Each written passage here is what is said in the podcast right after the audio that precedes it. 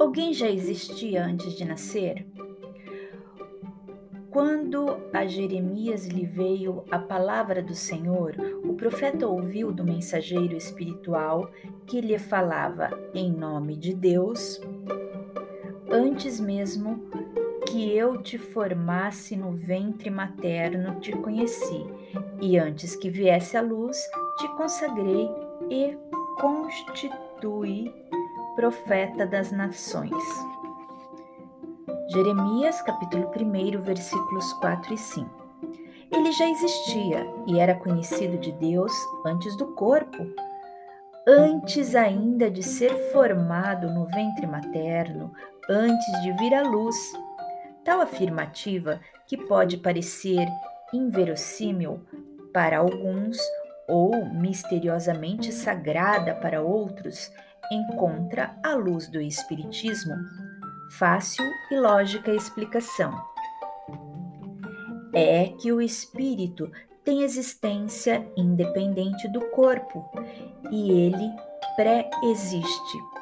Antes de se unir ao corpo, a alma é um dos seres inteligentes que povoam um mundo invisível aprendemos na questão 134b de O Livro dos Espíritos.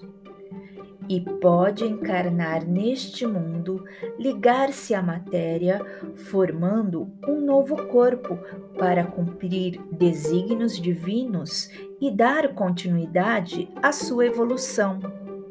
Assim, antes de encarnar, Jeremias já era conhecido no plano espiritual por certas qualidades e justamente por elas fora escolhido para vir à Terra com a missão de ser profeta, um médium, um porta-voz da espiritualidade. Como o espírito dura para sempre, mas o corpo não, a encarnação é apenas temporária. Ao morrer, o corpo físico, o espírito que já pré-existia, a ele sobrevive e desencarna. Desligando-se da matéria, volve ao mundo dos espíritos, volta ao plano espiritual, donde momentaneamente se apartara, mas é o seu habitat natural, sua verdadeira pátria. De lá, em determinadas condições, o espírito pode ressurgir, ressurgir, reaparecer neste mundo e se comunicar, até mesmo se tornar visível e tangível. Temos dessas manifestações exemplos bíblicos como Samuel, profeta desencarnado, respondendo ao rei Saul através da pitonisa médium de Endor.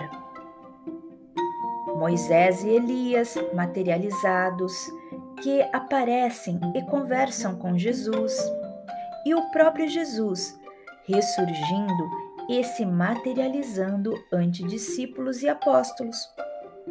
Sobrevivendo ao corpo físico, o espírito não somente poderá ressurgir e reaparecer e se manifestando em nosso plano, como também reencarnar, encarnar novamente. No Novo Testamento, Jesus, por duas vezes, afirmou que João Batista era Elias de volta. Isto está em Mateus capítulo 11, versículo 14, e também no capítulo 17 de Mateus, versículos 12 e 13. A reencarnação tem sido objeto de muitas pesquisas.